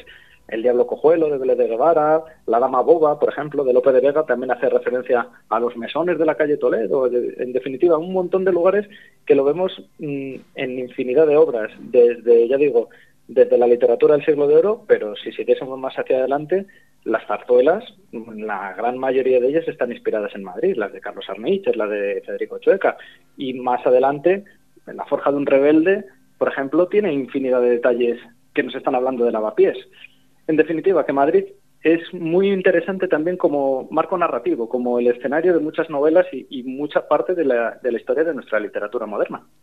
Oye, yo mm, casi casi lo soy, pero no me falta, creo, tengo ahí una generación por ahí que tengo que, corroborarlo, ¿no? Pero para, para ser un madrileño 100%, lo que conocemos como gato, son tres las generaciones de, de gente nacida en, en Madrid.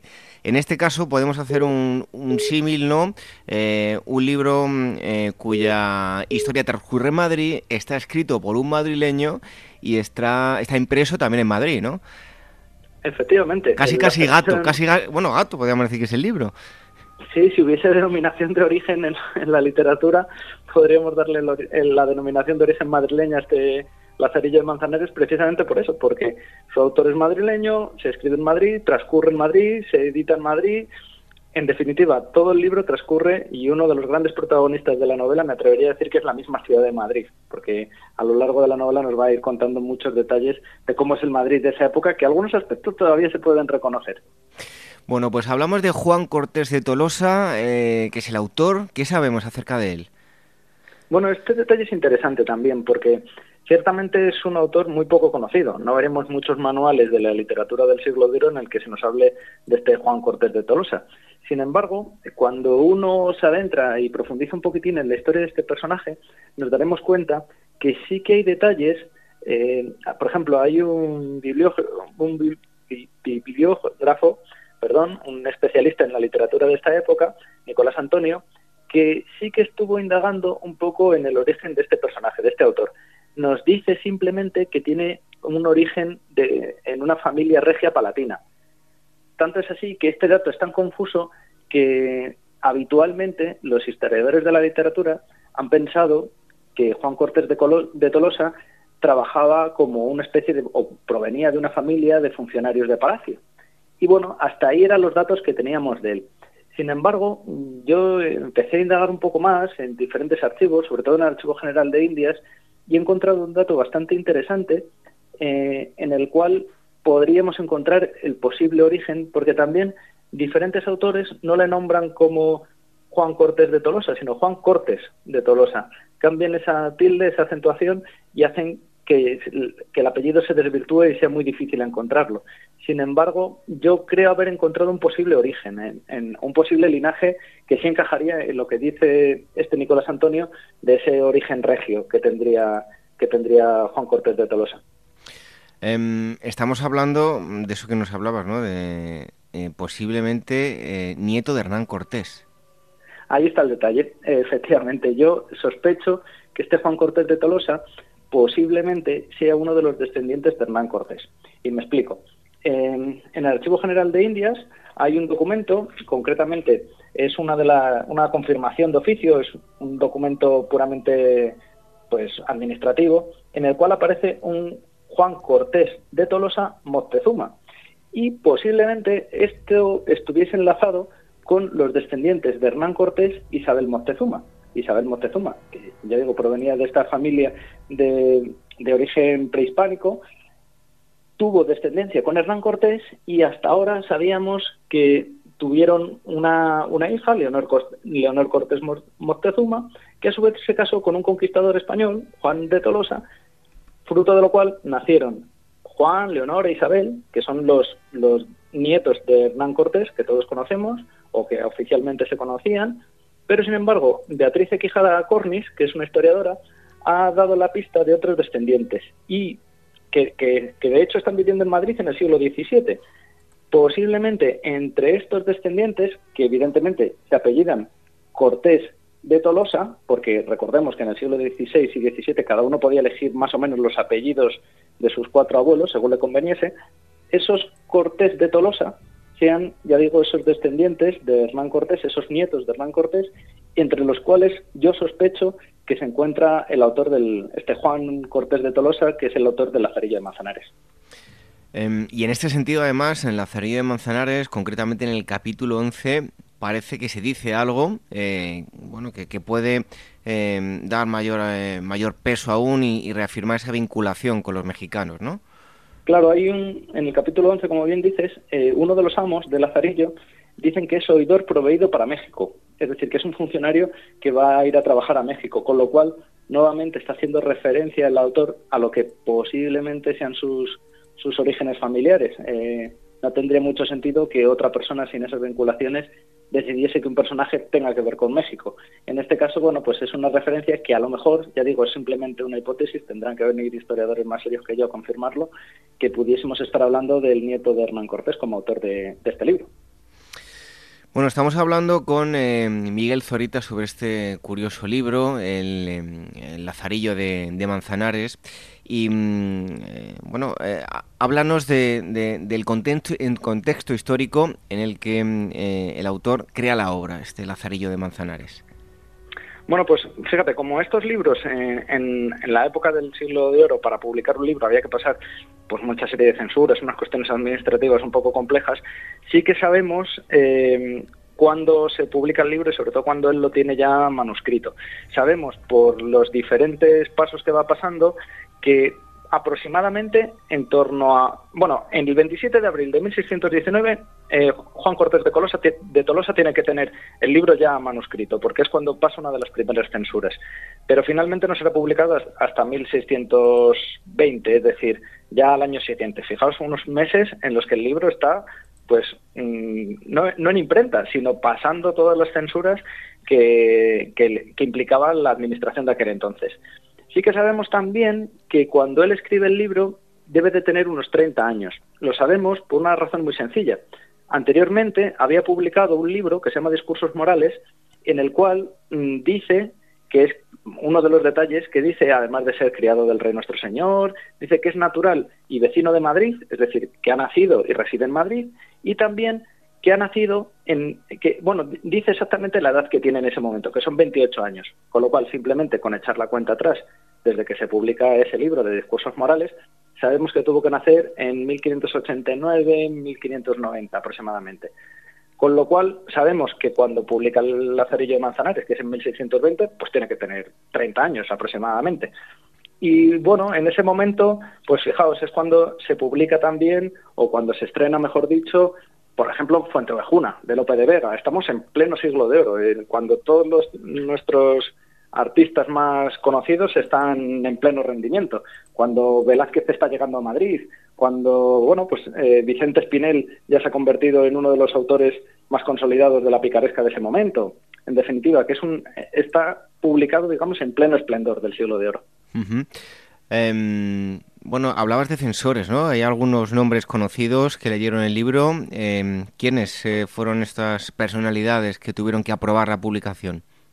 Claro, este detalle es fundamental porque a día de hoy El Lazarillo Manzanares es un libro, ya digo, bastante desconocido, pero en la época sí que tuvo que tener su pequeña fama, o por lo menos entre los escritores de la época que tuvieron que pasárselo muy bien leyendo este libro, porque ya veremos detalles muy, muy divertidos que aparecen en él, pero como tenía que... Y esto lo sabemos, ¿por qué sabemos que tenía esa trascendencia entre los autores? Porque algunos de estos autores eran los censores.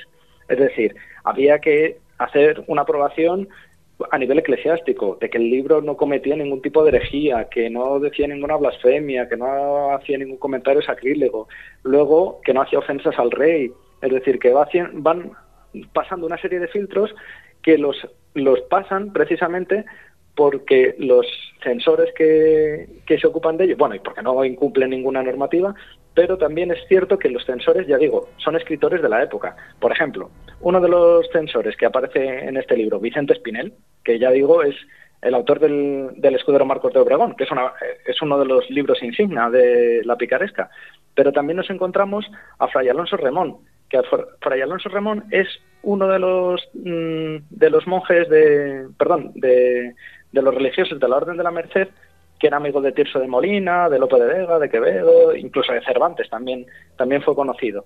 Y estos autores incluso nos dan la pista de qué, de a qué ámbitos pudo llegar el libro, pero también es interesante, además de la censura, otro detalle fundamental, la imprenta. La imprenta que saca a la luz este libro es una de las muchas imprentas que en, ese Madrid del siglo XVII está controlada por mujeres es un detalle bastante significativo.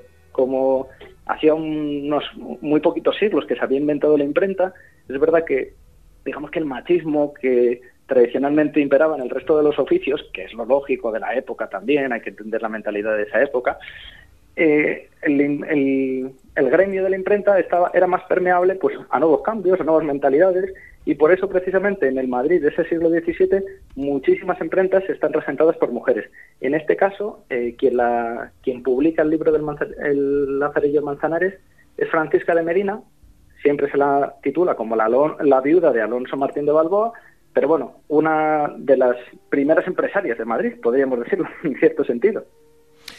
Bueno, eh, estamos hablando del Lazarillo de Manzanares. Como digo, muchos conocen el, eh, el contenido del Lazarillo de Tormes, pero ¿qué nos cuenta eh, esta novela? ¿Cuál es su contenido?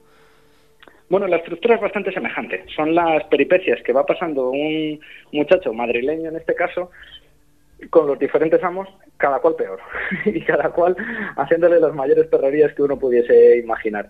De hecho, empieza siendo eh, bueno, pues como le pasa al, Lazarillo de Tormes, siendo un huérfano. Sus padres mueren, tanto es así que él directamente está, eh, le recogen en, en, la inclusa, en, en, un orfanato que en ese momento se encontraba en las cercanías de la Puerta del Sol de Madrid, y le recoge una familia que por los detalles que nos va contando, lo que demuestra es que es una familia que se dedica a la prostitución. De hecho, dice que sus hermanas, entre comillas, pese a que se compran el paño, el mantón entero, solo usan medio, haciendo una especie de referencia como que como lo que diríamos que llevan minifalda, es decir, que usan menos ropa de la necesaria. Y Mm, va poco a poco cambiando de amos porque luego él se va metiendo también en problemas, intenta salvar la honra de esta familia, que es imposible de salvar, ¿cómo van a salvar la honra de una familia de proxenetas en el siglo XVII? Bueno, y al final el pobre muchacho tiene que huir, termina yendo a Alcalá de Henares, en Alcalá de Henares, que yo digo, lo interesante, más allá de las aventuras, que en sí son muy divertidas, nos cuentan aspectos muy singulares de la época. Por ejemplo, muchas veces se critican en la actualidad la comida rápida de muchos establecimientos que tienen muy poca calidad, que se obtienen las materias primas de unas maneras desastrosas. Pues bueno, este Lazarillo de Manzanares nos dice que en Alcalá de Henares, para los reposteros para los que él trabaja, que son, digamos, unos fabricantes de empanadas de carne, lo que le encargan a él y a otro muchacho es que se recorran las inmediaciones de Alcalá a ver si se encuentran caballos muertos para sacar de ellos la carne. Y de hecho dice que se tienen que, que sus enemigos, su competencia en el mercado, son los perros abandonados de la ciudad de Alcalá contra los que se tienen que enfrentar muchas veces para poder carroñear, digamos, los cadáveres de sus caballos.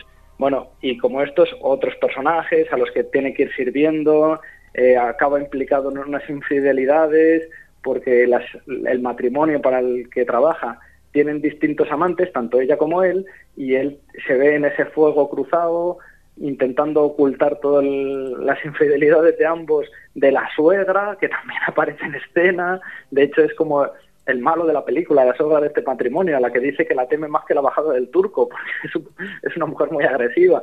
Bueno, pues un montón de peripecias por las que va transcurriendo y ya digo, nos cuenta detalles muy singulares de la época, muy realistas, por otro lado, y que de otra manera no nos llegan por los documentos sesudos de la época, los cronistas o, estas otras fuentes. Bueno, hablábamos de Madrid, pero hay otros enclaves que también aparecen en la novela, ¿verdad? Sí, ya digo, desde Alcalá de Henares, Guadalajara, que también pasa allí parte de su, de su peripecia, Sigüenza, Toledo e incluso Sevilla, también en, la, en, las, en los últimos capítulos acaba en, en, esta gran metrópoli, como era Sevilla en ese momento, que es bueno el, la puerta al nuevo mundo, la puerta a América, donde hay todo tipo de, personajes en, su entorno. Miguel, hay un personaje que a nivel simbólico eh, dice mucho, es el santero. ¿Qué quería expresar el, el autor? Mm, pues eh, con, con, este personaje hay una pequeña crítica, ¿no? Sí, es muy interesante porque esa figura del santero lo que nos está demostrando es que eh, el autor Juan Cortés de Tolosa, en el fondo, lo, sobre lo que está incidiendo y sobre lo que está poniendo el foco es la excesiva credulidad de la época como ya a principios de ese siglo XVII las supersticiones que están ampliamente extendidas ya no es una cuestión puramente religiosa, de mala interpretación de los textos sagrados, sino que hay mucha gente que, con tal de sentirse protagonista de un episodio extraordinario, es capaz de creerse cualquier falacia. De hecho, el santero participa en toda esta historia como el maestro del pícaro y le enseña cómo engañar a los demás, diciendo, eh, por ejemplo, uno de los episodios que le dice es que si cuando acude a ver a un enfermo para sanarse, para sanarle, ve que hay restos de comida, que haga alusión siempre a esos restos de comida. Si ves cáscaras de naranja, di que le ha sentado muy mal un empacho por comer naranjas, bueno, o huesos de cereza, que también dice, o ese tipo de cosas, en el fondo es, pues eso, una especie de artimañas para cómo engañar a los demás. Lo interesante es eso, que eh, en lo que incide el Lazarillo de Manzanares es que él no aprende bien esas lecciones, una vez se equivoca, y el tiro le sale bien, pero le sale bien porque los pacientes quieren creer más incluso que él mismo en ese supuesto prodigio, en ese supuesto milagro y las facultades que tiene el Lazarillo, que evidentemente son ninguna. Em, ¿Qué información nos aporta este libro sobre Madrid?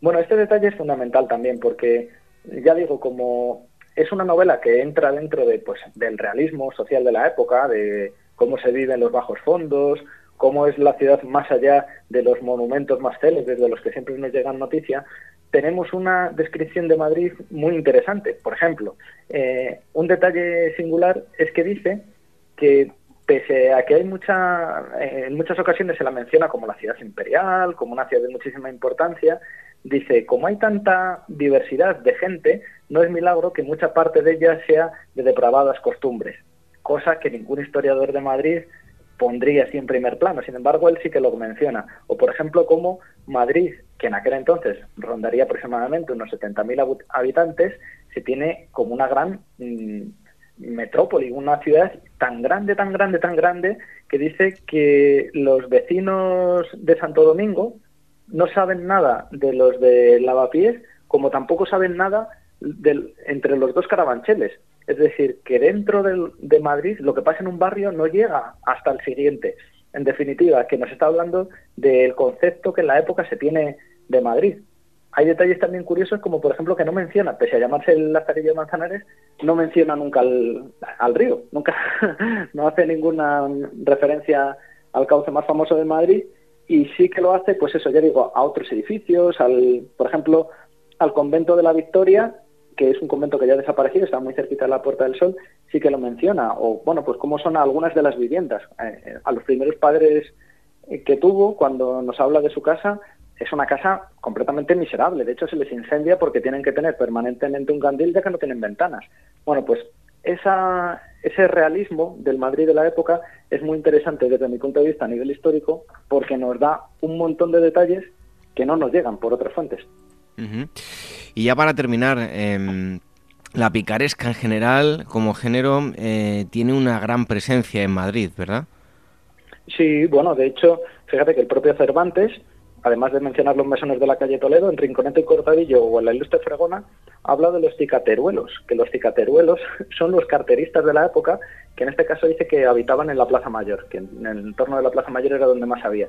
Pero bueno, transcurren otros libros en Madrid, la, hija de la Celestina, que es otro libro, escrito también por un madrileño, Salas Barbadillo, eh, menciona pues los negocios que supone la Plaza Mayor de Madrid, porque los balcones, por ejemplo, no son los, los propietarios de los balcones, no siempre son los propietarios de la vivienda, porque son lugares para festejos y celebraciones de ese tipo que hace que muchas veces tengan dueños diferentes, de tal manera que cuando hay una corrida de toros, un auto de fe o alguna de estas celebraciones, los propietarios de la casa tienen que ceder el paso por su salón y su cocina a los otros propietarios del balcón para que vean el espectáculo. Bueno, todas esas cosas nos demuestran un Madrid que, por otro lado, gracias a los, digamos que los informes policiales de la época, que son los avisos de, bueno, de Pellicer y de otros autores, nos damos cuenta que era un realismo que se vivía en el momento, que, que no es fruto, esta, este tema de la picaresca, de la imaginación de los escritores, sino que hay muchos actos delictivos que tienen esa referencia. Pongo sencillamente un caso. El 19 de julio de 1646, en una de estas casas señoriales, eh, de ellas salen dos, dos sirvientes y acuden a casa de un sastre. A este sastre le dicen que, bueno, le proponen básicamente el negocio de su vida, porque lo que les dicen es que su señor les ha enviado a buscar un sastre que les haga los uniformes para todos los sirvientes de la casa, que son un montón. Entonces, bueno, eh, este hombre, loco de contento, acude a esta casa señorial y empieza a tomarles medidas a los muchachos que están, que están allí sirviendo. De modo y manera que uno de ellos le dice, oiga, mire, ha sucedido un, un imprevisto. Mi capa ha desaparecido y tengo que hacer un recado a mi señor y como me vea sin la capa me, me, regañará fuertemente y tendré que pagar las consecuencias. Si a usted no le importa, como usted va a estar toda la mañana aquí midiendo a mis compañeros, me deja usted su capa y en nada, en unos cuantos minutos se la devuelvo. El bueno, el sastre, eh, en, esa situación de ventaja de tener que estar haciendo ese gran negocio, admite ese trueque y finalmente, a los pocos minutos, efectivamente, vuelve el muchacho y le devuelve la capa. De modo y manera que cuando este sastre llega a su casa loco de contento por el negocio que está a punto de culminar, su, señora le dice que por qué demonios o qué le había pasado, ¿Por qué demonios le dice a un muchacho que o le da su capa para que vuelva a casa a pedir dinero? Entonces el sastre empieza a atar cabos y se da cuenta que lo que ha hecho ese sirviente es, con la propia capa del sastre, volver a casa del sastre y decirle a la mujer, engañándola, que ha sufrido no sé qué situación de peligro y que necesita urgentemente un montón de dinero. Que por favor esta señora se lo deje para llevárselo al sastre y que, para que vea buena voluntad de este criado, le enseña como muestra la capa que le había dejado el sastre. De modo y manera que cuando el sastre se da cuenta de este terrible engaño por el cual ha perdido un montón de dinero, regresa a esa casa señorial y se da cuenta que todos los sirvientes habían fugado y que ni siquiera ninguno servía allí. Con lo cual, esa realidad que vemos en, en los libros de picaresca sucedía también en el Madrid de ese momento. Estaba presente esa picaresca pues en los actos delictivos, ya digo.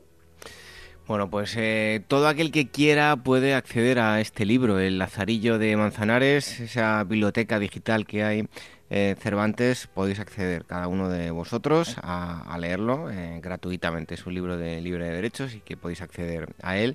Nos ha hablado de su historia Miguel Zorita a quien agradecemos que haya estado aquí con nosotros y le esperamos pronto para seguir hablando de más historias como esta. Miguel, un fuerte abrazo y hasta pronto. Muchísimas gracias a vosotros. Un abrazo. Ágora Historia, con David Benito en Capital Radio.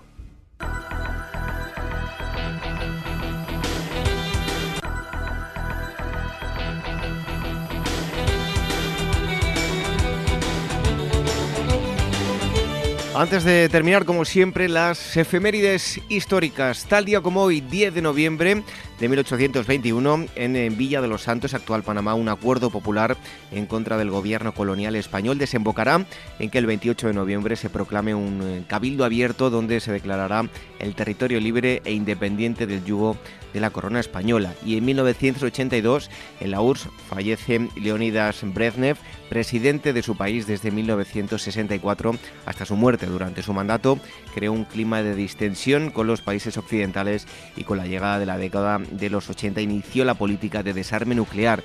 Le sucederá Yuri Andropov como secretario general y a partir de 1983 también como jefe de Estado.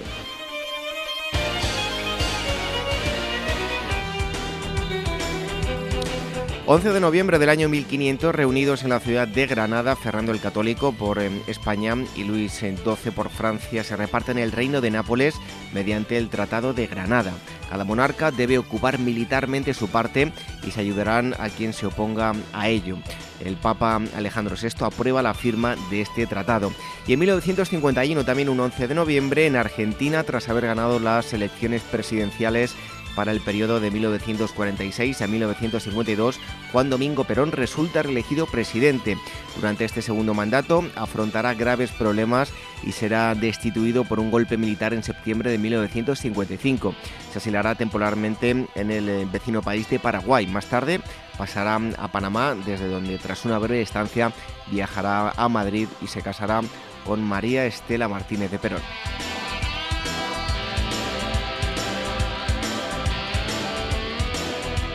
12 de noviembre del año 1944, en, Tromsø, Noruega, 31 bombarderos británicos de la Royal Air Force hunden el acorazado alemán en Tirpitz, barco gemelo del Bismarck. Unos mil de sus 1.900 tripulantes pierden la vida. Y en 1956 fallece en su exilio en París Juan Negrín, último jefe de gobierno de la República Española.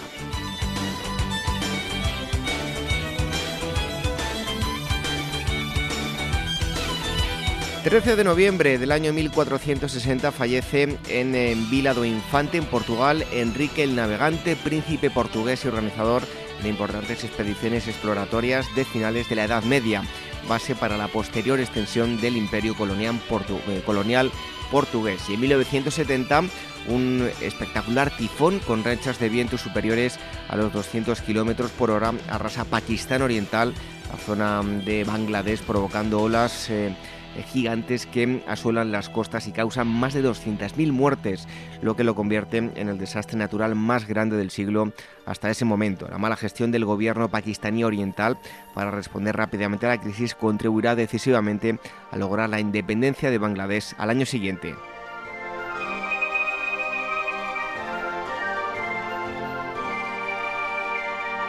14 de noviembre de 1840, en la mm, ciudad de París, nace el pintor Claude Monet, que será el padre más importante representante del impresionismo, caracterizado por el intento de plasmar el momento de la luz, logrando así una impresión visual.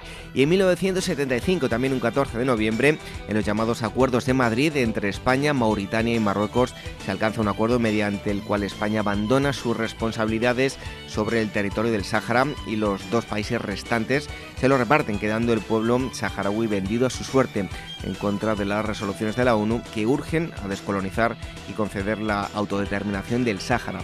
Mauritania firmará un acuerdo de paz con el Frente Polisario en 1979, renunciando a sus derechos sobre el territorio saharaui. Sin embargo, Marruecos se anexionará la, anexionará la parte mauritana.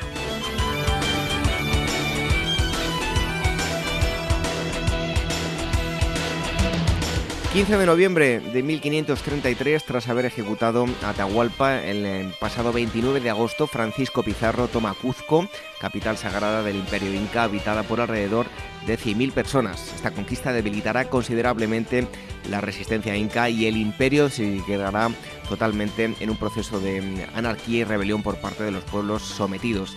Y en 1920, Ginebra se reúnen por primera vez los miembros de la Sociedad de Naciones, organismo internacional surgido tras el fin de la Primera Guerra Mundial con la idea general de la resolución de conflictos entre las naciones de manera pacífica. Participan 42 países.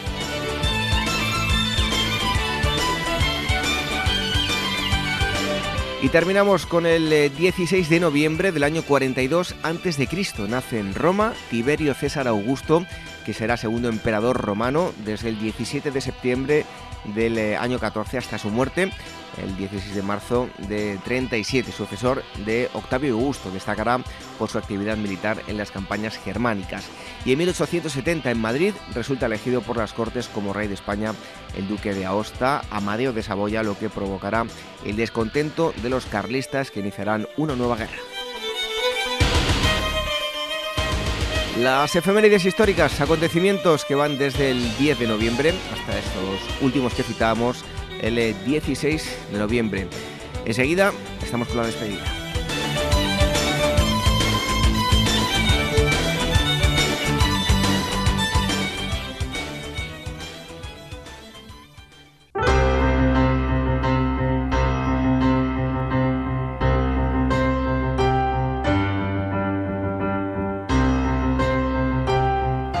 Terminamos, esto ha sido todo por hoy.